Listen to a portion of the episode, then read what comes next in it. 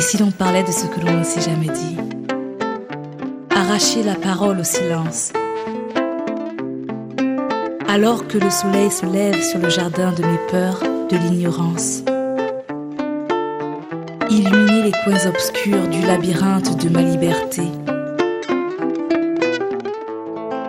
Si maman m'avait dit. Bonjour amis du jour, bonsoir amis du soir, c'est Diane Audrey, bienvenue sur votre podcast. Si maman m'avait dit, un podcast qui nous invite à nous découvrir et à nous connecter à l'essentiel. Alors nous voilà, on est parti pour la saison numéro 4.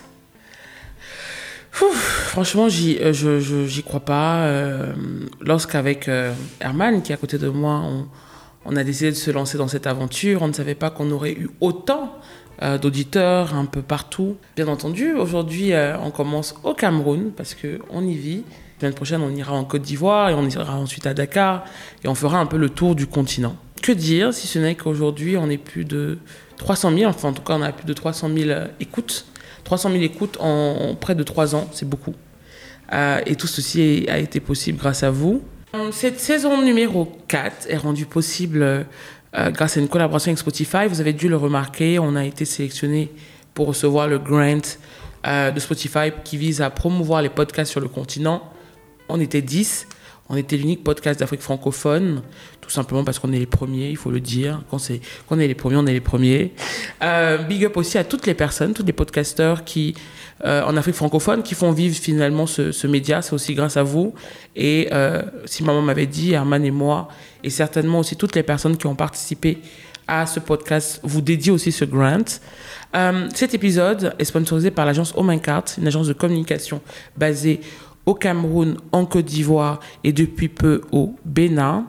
Euh, c'est une agence de com qui accompagne des entreprises et des marques fortes en Afrique avec leurs projets divers en mettant en avant leur savoir-faire stratégique, créatif, opérationnel au service de leur performance. Pour rappel, comme depuis déjà deux ans, vous pouvez soutenir le podcast sur la plateforme Tipeee en tapant dans la barre de recherche si maman m'avait dit vous pouvez aussi retrouver le lien direct dans la présentation de cet épisode. Le podcast est disponible sur toutes les plateformes, Google, Spotify, Apple et naturellement la plateforme qui nous, qui nous, qui nous héberge, qui s'appelle Encore. Et Encore d'ailleurs appartient à Spotify. Alors vous connaissez déjà euh, le principe, euh, une invitée, et puis euh, je lui pose la fameuse question. qu'est-ce qu'elle aurait aimé, en tout cas, cette invitée, que sa maman lui dise. Alors, bonjour, chère invitée. Oui, bonjour. Alors, comment je t'appelle aujourd'hui? Je t'appelle Soum? Oui, mon prénom c'est Soum et j'ai 29 ans et je vis entre Dakar et Paris. Super. Alors, euh, qu'est-ce que tu aurais aimé que ta maman euh, te dise? Alors, euh, j'aurais aimé que ma mère me dise que j'ai le droit d'aimer, d'être aimée, malgré que je sois une petite fille non conventionnelle. Alors, c'est très intéressant. C'est quoi une petite fille non conventionnelle? Ben, C'est une petite fille qui, justement, ne suit pas du tout euh, les dictats, on va dire, euh, d'une religion ou d'une tradition, parce que nous, on, est, euh, on a grandi dans une, dans une famille musulmane conservatrice, et c'est vrai que c'était pas évident, quand on voulait changer de trajectoire, ben, de, de, se faire aimer par, par notre maman, et, et on a tout de suite subi du rejet par rapport à ça. Tu dis on a tout de suite tes frères et sœurs aussi? Ou... Pas forcément, moi, surtout moi. Après, mes frères et sœurs, ça va, ça allait. Mais euh, oui, c'est vrai que c'est. Je parlais au nom plutôt euh, des femmes euh, qui, en général, sont un peu comme moi et qui grandissent dans un milieu comme ça, un peu conventionnel, musulman, et, qui n'ont pas forcément envie de suivre bah, les, principes de, de, cette religion ou de ces traditions-là. D'accord. À quel moment tu as eu le sentiment de dévier, ou en tout cas de changer de trajectoire euh, par rapport à ton éducation euh, je pense que c'est quand j'avais 15 ans à peu près, euh, je commençais à découvrir un petit peu Paris, parce que moi j'ai grandi en banlieue parisienne, et donc je commençais à sortir à Paris, à Paris même, et à ce moment-là j'ai rencontré donc d'autres personnes, voilà, d'autres types de personnalités, et qui m'ont mené vers, vers des choses que je ne connaissais pas du tout. Et à ce moment-là, j'ai compris qu'il euh, y avait euh, d'autres euh, moyens de se sentir bien dans, son corps, dans, son cœur, dans son esprit. Et, là, je pense que ça a commencé à, planter quelques graines. Et ensuite, je suis partie m'installer en Angleterre. Et là, à mon retour, c'était vraiment ben, la décadence où j'ai décidé de tout abandonner pour revoir un petit peu là où j'avais envie d'aller. Voilà. Alors c'est très intéressant. Avant de revenir sur ce que tu viens de dire, euh, c'était quoi ton éducation en fait? Tu as grandi dans quel cadre? Ta famille, euh, un papa présent, une maman présente, des frères et sœurs? Quel était un peu ton modèle? Alors moi j'ai grandi dans une famille donc musulmane avec ma mère et mon beau-père parce que mes parents se sont séparés quand on était très jeunes avec mes frères et sœurs. Euh, et, donc, on, on, a eu une éducation assez, euh, assez stricte, je dirais, euh, dans le sens où voilà, on devait toujours bien se tenir à table, toujours être propre, toujours parler doucement, pas trop parler, faire attention à ce qu'on dit, etc. etc. Et, et, je pense que ça, ça nous a aussi beaucoup formaté. Donc voilà. Alors déjà, c'est très intéressant. ta mère, musulmane, a eu des enfants avec ton père. Elle s'est séparée. Oui. Et elle s'est remise avec un autre, un autre homme. Voilà, c'est ça. C'est-à-dire, c'est pas avant-gardiste selon toi? Si, complètement. Surtout qu'on est, euh, que ma mère, elle est d'origine malienne et mon père sénégalais. Mais chez les Maliens en général, en tout cas de ce que j'entends dans mon cercle, euh, dans mon petit cercle, euh, on fait pas trop ça. Généralement, on reste en couple toute la vie, même quand il y a des problèmes. Donc peut-être que ta mère, peut-être que ton caractère, tu le tiens aussi de ta mère? Oui, c'est une certitude. c'est sûr. Donc, tu as, tu as, tu as, tu as 15 ans, euh, euh, tu découvres Paris. Euh, est-ce que tu te souviens finalement de la première fois où tu as découvert Paris, ce que tu as ressenti? Oui, c'est quand justement j'avais une amie à l'époque qui s'appelle qui s'appelait Rosa et elle me disait viens on va à l'hôtel de ville, on va aller un petit peu visiter, voir ce qui se passe et j'avais 15 ans à cette époque, je sais pas à quel moment exactement de l'année mais j'avais 15 ans et euh, je m'étais dit, waouh, c'est grandiose, euh, c'est quelque chose que je ne connais pas, j'ai envie de découvrir. Ça m'a vraiment donné soif de connaissances et, euh, et, ça a éveillé ma curiosité. Donc je me suis dit, ben voilà, je pense que c'est en fait là où j'ai envie d'être. Et tu habitais où en, en, banlieue parisienne? Moi, j'habitais à Neuilly-Plaisance, à l'est de Paris. D'accord.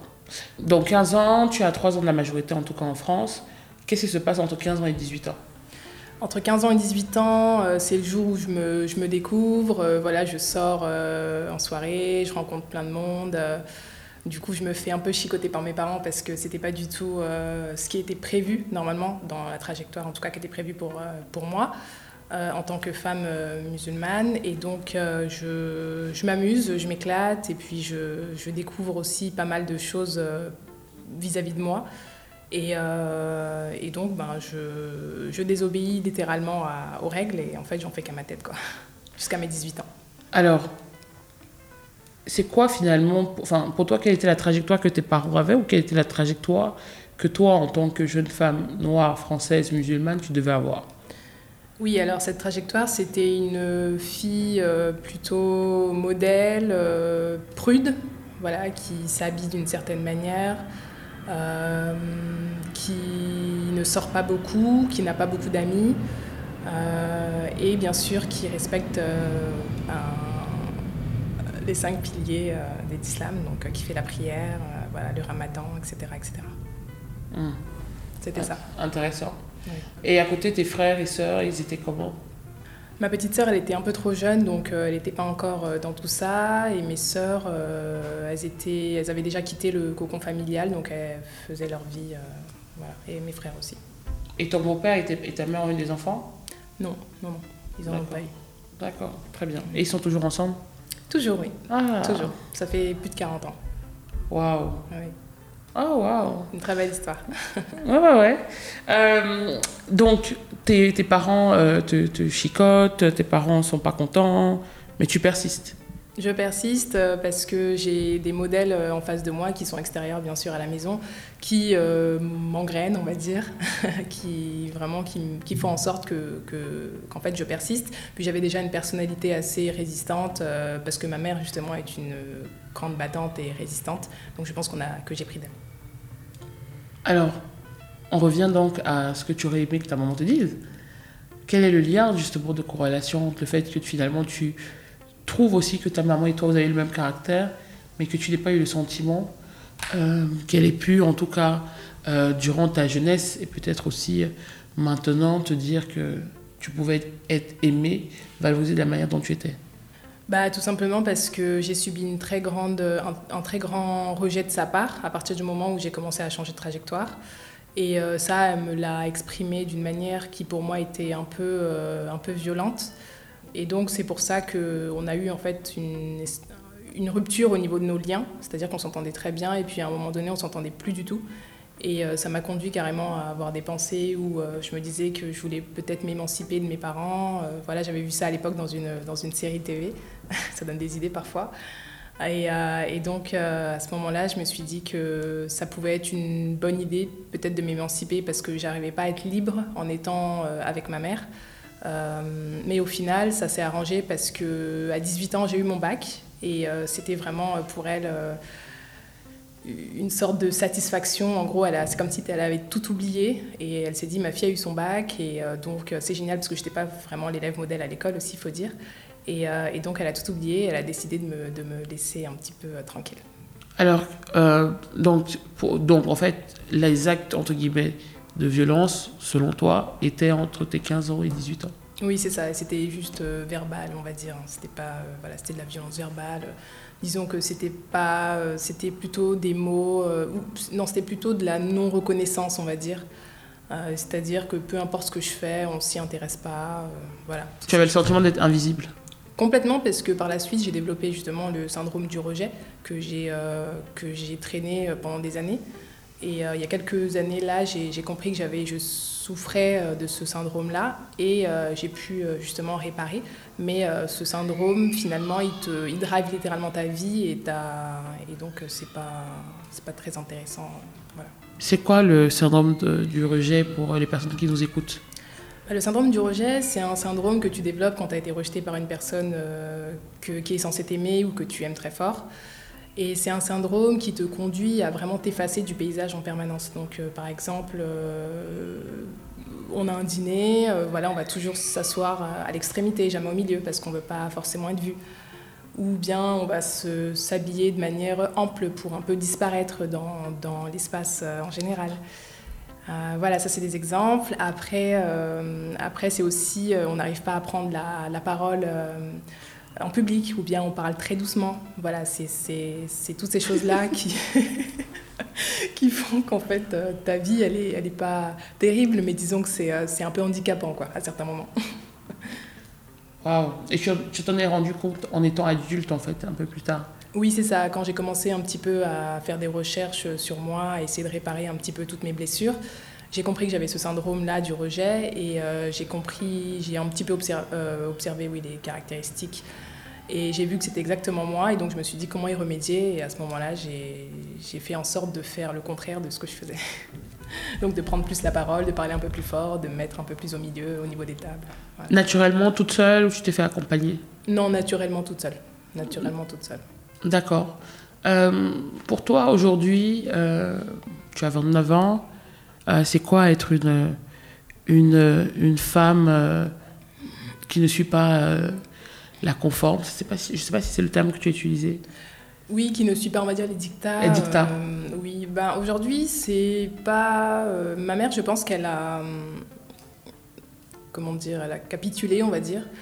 Euh, elle s'est dit que de toute manière, ça ne servait à rien parce qu'elle voit bien que je suis quand même assez différente en général. Et donc, euh, je pense qu'elle me regarde avec euh, une manière un peu, euh, bon, on la, laisse, on la laisse faire un peu ce qu'elle veut. De toute manière, voilà, elle est intelligente et elle sait où elle va. Donc maintenant, c'est plus du tout un problème. je pense que si c'est plus un problème, c'est tout simplement parce que on n'en a pas parlé officiellement, mais j'ai eu des actes qui ont montré que ce, ce n'était pas un problème si je suis pas cette trajectoire, que je vais quand même m'en sortir dans la vie et que je vais quand même rester une bonne personne. Donc voilà, et au niveau des actes, c'était euh, tout simplement la responsabilité, le fait de voyager seul, de partir, de revenir avec certaines choses, de lancer mon business, euh, voilà, de être dans la, dans la créativité en général. D'accord. Moi, j'ai, euh, quand, quand, je t'écoute, y a, je, je, je, me questionne quand même parce que on sait que, enfin, c'est vrai qu'en même temps, on a, on a quand même aussi des a priori, et puis moi, j'ai grandi aussi en France. Donc, quand, quand, je regarde, en tout cas, dans mon entourage, euh, des femmes noires musulmanes, il y a vraiment deux écoles. Il y a vraiment l'école de euh, la personne qui a choisi de vraiment suivre la trajectoire euh, qui tourne autour de la religion purement, et ça, c'est le droit de tout un chacun. Et puis il y a d'autres personnes qui intègrent aussi la religion et ses principes dans leur mode de vie, mais qui sont peut-être, entre guillemets, beaucoup plus ouverts ou beaucoup plus occidentalisés. Mais euh, j'ai toujours le sentiment qu'il y a souvent un combat. Des fois, des fois, il y a des personnes qui ont longtemps été très tournées vers la religion et qui décident de s'ouvrir, ou des fois, tu as des personnes qui ont été très euh, ouvertes, qui choisissent de faire un repli vers la religion, parce que j'ai l'impression qu'il y a toujours un peu une sorte de dualité entre les deux de par, euh, de par les éducations. Est-ce que toi, tu le ressens encore aujourd'hui? Dans, Oui, dans le milieu, je le ressens. Généralement, c'est tout ou rien. Parce que quand, euh, justement, quand tu ne respectes pas tout, on te dit que tu n'es pas musulmane, justement. Quand tu respectes tout, tu es la bonne musulmane. Euh, moi, pour mon cas, je suis justement la personne qui prend tout ce qui est bien, on va dire, dans les religions euh, abrahamiques en général. Donc on va dire que, par exemple, moi, le ramadan, je le fais parce que je trouve que c'est une bonne chose pour mon corps. Spirituellement, c'est très intéressant. Euh, pourtant, euh, je prie pas, par exemple. Donc voilà, je pense que justement tout à l'heure tu parlais du, du, deuxième point qui est que finalement il y a des personnes qui respectent un petit peu la, la religion musulmane mais qui sont un peu plus ouverts. Moi je me mets plutôt dans cette, dans cette case-là. Oui. Je, disons que je pratique ma religion à ma manière. Euh, je, je, pense que si tu... Est-ce que tu as l'impression que ta maman t'aime aujourd'hui? Oui, complètement. Complètement. Euh, contrairement à l'époque, euh, quand j'étais beaucoup plus jeune, où vraiment je, je sentais, je pense qu'elle m'aimait forcément, parce qu'une mère généralement aime son enfant, mais elle me rejetait parce que j'étais pas le modèle qu'elle attendait. Mais aujourd'hui, on n'a plus du tout ce, problème-là. Et oui, oui, elle me, le, montre tout le temps qu'elle même Ah, c'est marrant. Qu'est-ce qui a, pour toi, ce qui a vraiment changé, c'est le fait d'avoir eu ton diplôme? Ça a été vous avez communiqué ou tu lui as dit ce que tu ressentais? Non, je n'ai jamais dit ce que je ressentais, mais le fait d'avoir eu mon diplôme, disons que ça a été euh, un déclenchement. Et par la suite, ensuite, c'est certainement le fait que j'ai lancé euh, mon entreprise et que j'ai pu euh, en vivre. Et qu'est-ce que tu fais? Moi, je suis designer, donc j'ai une marque de vêtements et je suis aussi rédactrice pour un journal. Ah, intéressant. Voilà. Et donc c'est ça que le fait que ta mère, enfin le fait que tu, tu puisses être indépendante, ta mère a eu l'impression qu'elle avait fait son travail?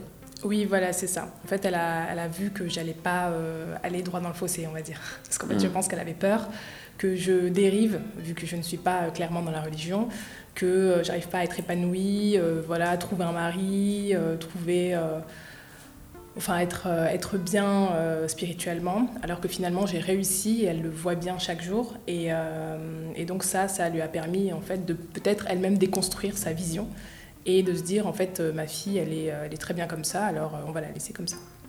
Alors, est-ce qu'aujourd'hui tu te considères comme une femme conforme? Oui, complètement, oui. Conforme selon ma, ma vision de la conformité. Alors, quelle est ta vision de la conformité et comment tu te décrirais aujourd'hui? Ma vision de la conformité, c'est euh, une femme euh, épanouie qui n'a rien à prouver, euh, qui est juste bien dans sa peau, qui est tranquille, souriante, gentille, avec, qui fait tout avec le cœur en général. Voilà. Et je me décrirais comme une femme, une femme noire, épanouie, sympathique et rigolote. Alors, euh, des fois, quand on est grande sœur, parce que tu disais que tu avais une petite, sœur, euh, les parents sont beaucoup plus durs aussi, parce qu'on est censé montrer l'exemple. Euh, parce que si ta mère dévie avec toi, peut-être la petite, parce que les grandes sœurs étaient déjà parties, enfin, peut-être que toi, tu peux être un mauvais exemple pour ta petite sœur. Est-ce que tu as eu le sentiment, durant ton adolescence, que ta mère avait cette crainte? Que tu puisses être le mauvais exemple pour ta petite sœur? Oui, oui, oui, complètement. Complètement parce que faut pas oublier qu'avant moi aussi, j'ai eu une autre grande sœur qui a justement un peu dévié aussi, à sa manière. Et je pense que ma mère aussi a certainement, euh, elle s'est certainement dit, j'espère qu'avec Soum ça ira. Ça n'allait pas, hélas. Donc elle a certainement, euh, avec ma petite sœur, je pense qu'elle s'est dit, bon ben voilà, on va voir ce que ça donne tout simplement. En fait, je pense qu'elle n'avait pas d'attente avec ma petite sœur et aujourd'hui, je le vois bien, euh, le rapport entre ma petite sœur euh, qui a 23 ans et, ma mère est un rapport que je n'ai pas eu avec elle, qui est un rapport complètement bien, enfin, ça se passe très bien. Il n'y a, a, aucun problème. Pourtant, ma sœur n'est pas du tout. Euh, bon, après, elle est un peu jeune, mais elle n'est pas du tout. Euh, elle suit pas encore totalement euh, les, les, les, dictats quoi, mmh. de la religion. Qu'est-ce qui explique, selon toi, qu'est-ce qui expliquait le fait que ta grande sœur ou toi, vous, vous ayez fait une sorte de blocage? C'était quoi? Bonne question, je pense que on a hérité en fait des gènes de ma mère, qui est une femme euh, un peu têtue, disons, et un peu euh, qui n'en fait vraiment euh, qu'à sa tête, qui fait selon ses propres lois, bien qu'elle soit dans la, dans la religion. Et, et donc c'était une suite logique finalement. C'était une suite logique. Je ne sais pas d'ailleurs pourquoi ma mère a été tellement étonnée de, de tout ça, de notre trajectoire. Euh, mais c'était une suite logique et je pense qu'on euh, qu a grandi dans une famille euh, malienne, conservatrice musulmane, musulman, mais euh, pas si conservatrice finalement, je pense. C'est euh, quand on regarde les autres familles, par exemple maliennes, qui sont dans cette religion-là, euh, elles sont vraiment, c'est vraiment, comment dire, comment expliquer ça? Elle respecte tout. C'est-à-dire qu'il n'y a pas possibilité à un moment donné de, dévier. Alors que nous, on a eu cette possibilité. Peut-être parce qu'on n'avait pas euh, notre vrai papa avec nous. Peut-être que ça a joué certainement. On avait un beau-père euh, très sympathique euh, qui, qui nous laissait un petit peu tout faire. Et peut-être que ça a joué, mais certainement, je pense que ça a été le fait qu'on ne soit pas avec notre vrai père, un père un peu dur, qui a fait qu'on qu a pu dévier un petit peu. Ton beau papa était malien aussi Oui, malien aussi. D'accord. Et ton papa sénégalais Mon père est sénégalais. Et, ton, et, et ton, quel est ton rapport avec ton papa? Euh, J'ai pas. On a, on a, je ne l'ai pas vraiment connu parce qu'il a, il est parti euh, très tôt quand on était enfant. Donc euh, c'est vrai qu'ensuite il vivait au Sénégal, moi je vivais à Paris avec ma mère, donc euh, j'ai pas eu beaucoup de connexion avec lui. Et euh, il y a quelques années, il est décédé, donc je n'ai pas, euh, pas de rapport euh, avec mon vrai père. En fait. Mon vrai père, pour moi, c'est mon beau-père. Et toute, toute ta vie s'est construite autour de ce beau-père papa? Oui, oui, oui c'est ça. Et ce qui veut donc dire qu'émotionnellement, tu t'es pas senti spécialement déséquilibré? Non, pas du tout. Non, pas au niveau en tout cas des parents, du père et de la mère. J'ai eu les deux figures dès le plus jeune âge et ça m'allait très bien. J'avais pas besoin que ce soit forcément le vrai père. Pour moi, il fallait juste une personne qui m'encadre et euh, mon père, mon beau-père et ma mère l'ont fait très bien, ça allait. Euh, alors moi j'aimerais euh, enfin, finalement savoir, lorsque tu grandis en te disant que tu n'existes pas, en te disant que tu es plus ou moins invisible, que ta maman peut-être ne t'aime pas, comment tu apprends à pardonner déjà à ta maman de t'avoir fait mal? Parce que d'une certaine manière, elle t'a fait mal, volontairement ou pas, comment tu euh, comment tu l'as pardonné C'était un tu travail, euh, oui, c'était un travail sur moi que j'ai fait. J'ai découvert pas mal de bouquins sur euh, tout ce qui est développement interpersonnel et compagnie. Et, euh, et donc j'avais lu un livre à l'époque, je ne sais plus trop c'était quoi le nom, mais euh, ça parlait justement du rapport mère-fille. Et, euh, et, en gros, dans, dans, ce livre, on expliquait qu'il qu fallait pas être rancu, rancunier parce que finalement, c'est à nous qu'on qu faisait plus de mal et donc euh, j'ai lu ce livre-là et puis je lui ai pardonné, tout simplement. Tu as pardonné en parlant avec elle ou tu l'as pardonné dans ta tête? Non, dans ma tête. Je n'ai pas parlé avec elle. Et aussi, il faut dire que ma mère, euh, à un moment donné de ma vie, elle me donnait beaucoup plus d'amour que euh, quand j'avais 15 ans. Et donc, ça a été facile aussi de pardonner, vu qu'elle euh, avait une bonne attitude avec moi. Est-ce que tu sais ce qui a changé? Est-ce que tu sais ce qui a fait qu'à un moment, elle t'a donné l'amour que tu attendais? Je pense qu'elle a été fière, fière de moi fière de moi pour euh, mes accomplissements, surtout au niveau du, euh, du travail. D'accord. Oui.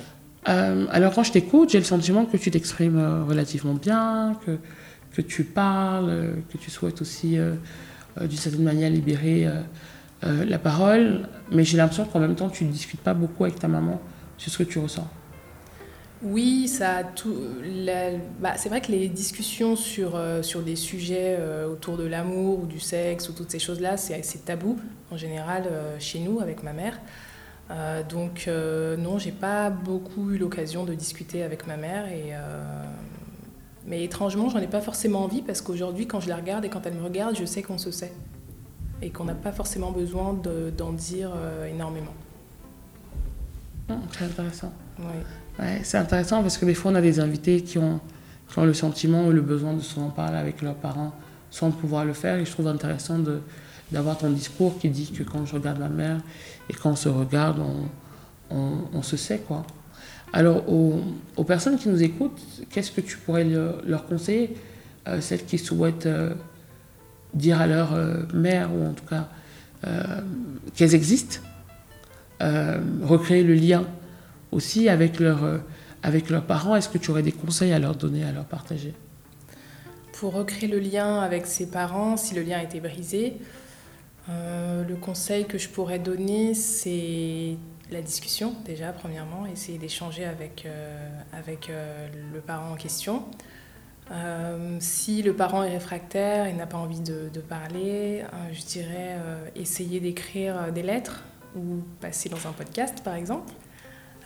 Et, et, en parler à ce moment-là et ensuite faire écouter l'enregistrement aux parents ou passer par un intermédiaire en tout cas quel que soit l'intermédiaire, si c'est pas possible euh, en face-to-face. Euh, ouais. Mais déjà soigner son cœur avant, pour vraiment euh, venir en paix. Parce que aller confronter les parents en étant pris de, de, chagrin, de très fort chagrin ou, ou de haine, c'est pas une bonne chose parce que finalement on sait où, où la conversation va aller. Euh, alors que quand tu arrives en paix, euh, tu parles avec le cœur, tu sais que c'est ta mère, que tu es son enfant, tu sais que c'est ton père, que tu es, voilà, que es son enfant. C'est, disons que le parent va plus s'ouvrir. Donc euh, voilà, faut venir en paix, je pense. Mmh. Donc faire un travail en amont sur soi.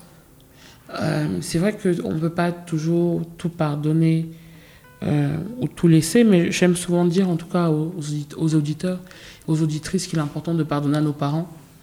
Euh, ça permet d'avoir souvent le cœur tellement léger. Et puis des fois, nous-mêmes, en tant qu'adultes, on fait des fois des, des erreurs et, et, et, on oublie souvent que nos parents ne sont que des humains. Et, euh, et ça revient aussi à ce que tu disais, partir voir euh, ses parents ou son parent avec le cœur léger. Et pas avec l'envie d'en découdre ou l'envie d'avoir raison ou l'envie d'avoir tort, mais juste à un moment, avoir peut-être une conversation simple oui, voilà. bienveillante. Oui, c'est ça. Laisser vraiment l'ego de côté, quoi. Vraiment mm. arriver euh, comme on est né. Mm. Non, mais totalement. Il y a tout à l'heure, tu parlais, tu sais, du syndrome du rejet. D'autres personnes parlent aussi du syndrome de l'abandon. Euh, comment, en tout cas, toi, en tant que femme, notamment dans ta vie de couple, ça s'est révélé? Parce que des fois, beaucoup de personnes euh, se rendent compte de ce type de syndrome quand elles rentrent dans une relation de couple parce qu'elles se retrouvent dans une, une relation à deux. Euh, et, des fois, est-ce que toi, tu l'as vécu dans une relation en couple? Comment ça s'est euh, euh, présenté et comment tu as dépassé cela? Oui, alors effectivement, mon syndrome du rejet, moi, je l'ai découvert justement dans mon couple il y a quelques années. Alors, comment je l'ai vécu dans mon couple? Disons que c'était c'était assez intense parce que quand on souffre de ce syndrome-là, on a tendance à toujours se dire qu'on n'est pas forcément euh, légitime. On a un petit peu le syndrome, je crois, du... L'imposteur. De l'imposteur, oui, voilà, c'est ça. Euh, dans son propre couple. Donc finalement, quand une personne va nous dire euh, je t'aime, on va y croire qu'à moitié. Même si c'est vraiment la vérité. et donc, et donc dans mon couple, ça s'est vraiment révélé au moment où, ça fait six ans que moi je suis en couple, et euh, à peu près, quand on était à trois ans de relation, ça s'est révélé parce que justement, euh, on commençait à, se dire certains mots. Euh, et, moi, j'avais vraiment beaucoup, beaucoup de mal à, accepter ces mots-là. Quoi. Je ne me sentais pas du tout légitime. Donc je me disais que non, c'est pas vrai, ou bien c'est faux, non, j'y crois pas, c'est impossible.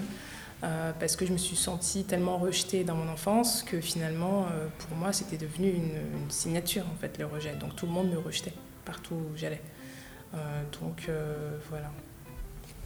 Alors, c'est marrant, parce que quand, je t'écoute, quand tu parles de rejet et quand je te regarde, j'ai vraiment l'impression que tu as été rejeté.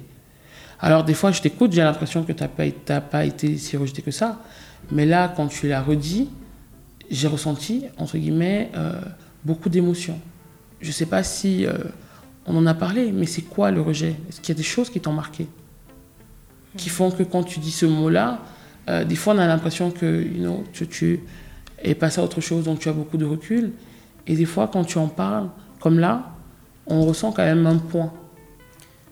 Oui, je pense que c'est le rejet, c'est vraiment le fait de vouloir, de penser que les gens veulent que tu disparaisses. Alors que non, as pas, tu, peux, tu peux prendre vraiment, euh, tu peux t'accaparer un espace sans problème, voilà, être toi-même, je, voilà, être bien, bien dans sa peau. En fait, le rejet, je pense que c'est vraiment le fait d'être mal dans sa peau. Euh, de, donc de pas, euh, par exemple, des choses toutes bêtes, de pas pouvoir euh, danser sans avoir le regard des gens sur soi, par exemple, ou bien, comme je disais tout à l'heure, quand on est avec des personnes dans une pièce, s'installer toujours à un endroit où on va te voir très peu. Voilà, c'est ces choses-là qui sont qui finalement te bloquent un petit peu dans la vie de tous les jours. Parce que même pour ce moi qui suis entrepreneuse, pour se faire des contacts, par exemple, ça a été très difficile pour moi parce qu'il fallait toujours que j'aille voir les autres. Pour moi, c'était un grand challenge d'aller juste dire bonjour, j'aimerais qu'on discute de telle ou telle chose. Ou par exemple, euh, quand tu prends la parole en public, tu dois t'exprimer sur tel sujet, il faut euh, tout le temps que tu trembles un petit peu avant ou que tu sois en sueur. Enfin, c'est un petit peu, euh, c'est un petit peu handicapant, quoi. Voilà, c'est ces choses-là qui m'ont vraiment fatiguée, disons. Mais malgré tout, tu as quand même réussi à créer ta boîte. Oui, malgré tout, parce que en fait, moi, je suis issue d'une famille d'entrepreneurs. Ma mère a lancé sa boîte il y a 20 ans et euh, mon père aussi. Et donc, en fait, nous, quand on a fini euh, l'école, parce que moi j'ai fait une école de design, quand j'ai terminé l'école, j'ai tout de suite euh, lancé ma boîte. En fait, on n'avait pas du tout cette vision, moi en tout cas, j'avais pas du tout cette vision de CDI ou de CDD. C'était vraiment, tu termines les études et puis tu lances ton projet, quoi. Parce que c'est l'écosystème dans lequel j'ai grandi. D'accord. Donc, en fait, malgré tout, malgré ces sentiments que tu as pu avoir, tu avais quand même confiance en toi. Est-ce que si on, a le sentiment d'être rejeté, est-ce qu'on peut avoir confiance en soi? Oui, je pense que ça s'acquiert. Ça s'acquiert. Euh, moi, quand je suis rentrée en école de design, j'ai vu d'autres personnalités, des gens qui avaient vraiment très confiance en eux, qui venaient de partout dans le monde. Et, euh, et c'est là où justement j'ai commencé à développer ma confiance en moi. Et par la suite, ensuite, euh, j'ai compris que j'avais pas confiance en moi, donc j'ai essayé de, remédier à ça. Mais effectivement, on peut, on peut avoir le syndrome du rejet et développer une confiance en soi par la suite, oui. Complètement, tout dépend euh, qui tu rencontres, où tu vas. Qu'est-ce qui a été les, les, milestones de ton chemin pour... quelles ont été les, les, étapes clés de ton chemin pour gagner confiance en toi? Les étapes clés, c'est d'avoir des personnes autour de moi euh, ayant confiance euh, en eux. C'était surtout ça. Parce que généralement, euh, quand tu es entouré de personnes qui ont confiance, tu ne te poses pas la question de savoir si tu as confiance en toi, si tu as beaucoup de personnes hein, en tout cas. Tu, tu, recopies en fait. Tu fais un petit peu comme, euh, comme les personnes. Et euh, aussi le fait que j'ai été dans une grande école de design, que voilà, j'ai eu l'occasion d'échanger de, avec des, des, profs qui ont eu un, long background. Tout ça, je pense que ça m'a beaucoup aidé. Et après, bien évidemment, je suis allée chercher moi-même avec tout ce qui est développement interpersonnel, les livres, les conférences, voilà, toutes ces choses-là, le voyage, les rencontres et compagnie. Top. Alors, merci Soum pour, euh, pour cet entretien qui était fort intéressant. Et euh, j'espère en tout cas que, qu'il apportera beaucoup euh, de, de, paix et de lumière à nos invités.